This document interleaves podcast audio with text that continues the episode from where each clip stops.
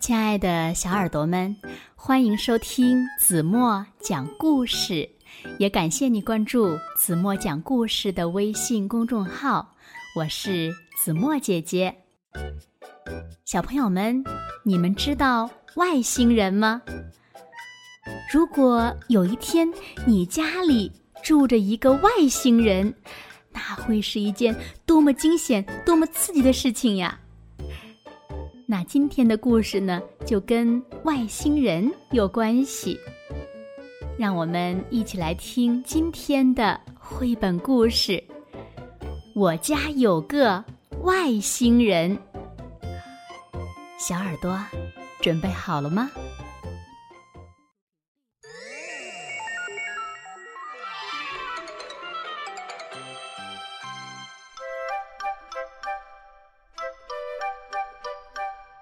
这一天，本神秘兮兮的对他的朋友们说：“嘿，伙伴们，你们知道吗？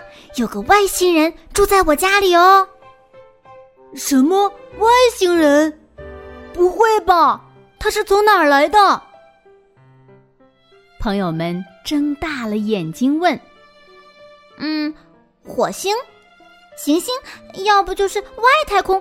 哎，谁知道呢？”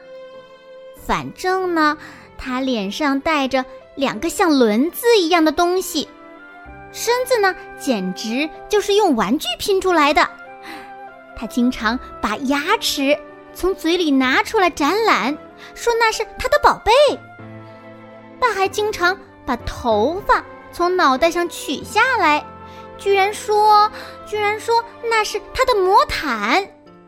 他还有三条腿呢。总是这么哒哒哒的走来走去。本说，这一天，外星人也告诉他的朋友们：“嘿，老哥，我搬到一个怪物家里去住了。”怪物？什么怪物呀？朋友们好奇的问：“哪儿来的？”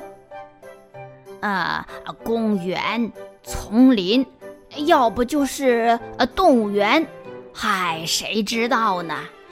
反正呢，他的脸蛋儿啊，光滑的像奶油，他的身子柔软的像橡胶，他总是一刻不停的扭来扭去，还能用手呃就这么噗噗噗的走路。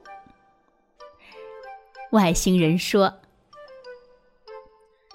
本又对小朋友们说：“那个外星人呀，整天安静的要命，恐怕只有小偷才会像他那么悄无声息的。他呀，经常坐在椅子上睡觉，一睡就是大半天。他呢，耳朵里有个开关，打开开关才能听懂我们说的话。还有，他呀，胸脯里总是呼呼呼的响。”嗯，就像，嗯就像有很多只老鼠在里面吱吱吱的窜上又跳下。每到这个时候，他就会从口袋里掏出一个鼓鼓的袋袋，狠狠的吸上几口。对，没错，他准是把空气装到了那个袋袋里啦。外星人也对他的老朋友们说。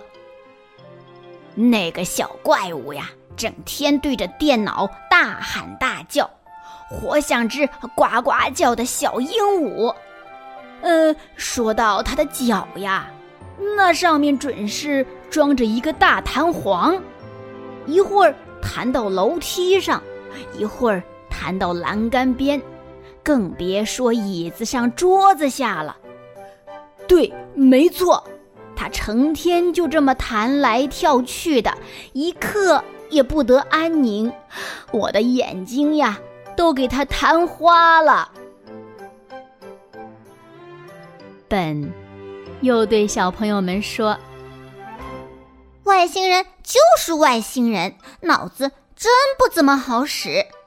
嗯，他吧，就记得让我做功课呀，做功课。”却总是把答应给我的冰淇淋忘得一干二净。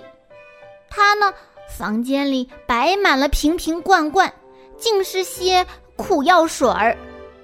他呀，专吃豆子、西兰花，还有菠菜之类的绿食物。真恶心呀！你可千万别碰那些东西。本的朋友吓唬他：“如果你吃了，没准你也会变成黏黏的、绿绿的怪物了。”外星人说：“怪物嘛，终究就是怪物。”脑子里简直就是一团浆糊，哎，他呀，老缠着我给他买冰淇淋，完全忘记了他应该先做功课。他呀，房间里总是乱七八糟的，石头和臭袜子扔的到处都是。他呀，最喜欢吃甜东西了。呃，什么糖啊、巧克力呀、蛋糕呀，还有甜薯片。哎呦，那可真是够糟糕的！你可千万别吃那些东西。外星人的朋友也警告他：那些破玩意儿呀，只会让你胖的跟个球似的。哎呦！过了几天，朋友们问本：“你家里的那个外星人回去了吗？”“没有啊，我……嗯，是我让他留下来的。”“啊，我的天哪！你想留他？”“嘿，现在我们是好哥们儿了。天冷的时候，我会躲在他的怀里听他讲故事。他的故事呀，讲的可真棒呢。”绘声绘色的，精彩极了。他还给我看他得过的勋章，知道吗？他是个了不起的英雄呢。有一次，我想去踢球，没料到自行车的胎破了，结果嘛，我就搭着外星人的飞船去了球场。哎呦，要是外星人能和我住在一起，该多好啊！本的朋友羡慕的望着他。过了几天，外星人的朋友问他：“喂，你还没从那个怪物的家里搬出来吗？”“没有啊，我准备留下来了。”“什么？嗯，你想留下来吗？”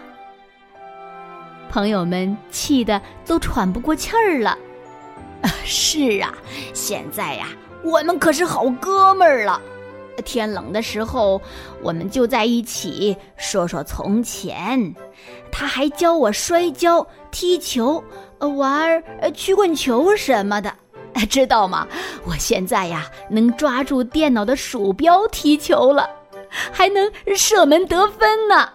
嘿，那小怪物呀，可真是个天才。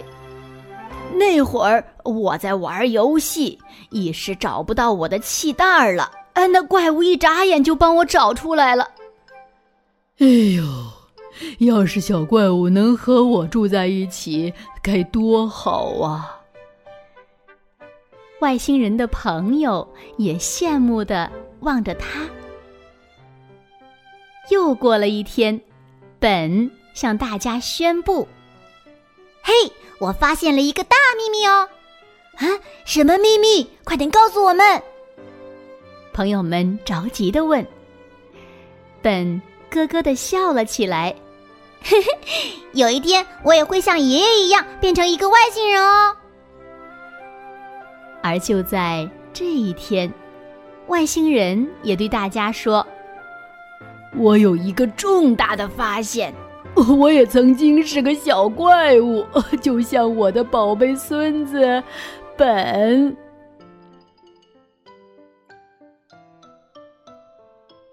好了，亲爱的小耳朵们，今天的故事呀，子墨就为大家讲到这里了。非常有爱的一个故事，对吗？那今天留给大家的问题是：本家里的外星人。是谁呢？你们猜到了吗？如果小朋友们知道正确答案，就在评论区给子墨留言吧。好了，今天就到这里吧。明天晚上八点半，子墨依然会在这里，用一个好听的故事等你回来哦。到了睡觉的时间啦，请小朋友们轻轻的闭上眼睛，一起进入甜蜜的梦乡啦。完喽。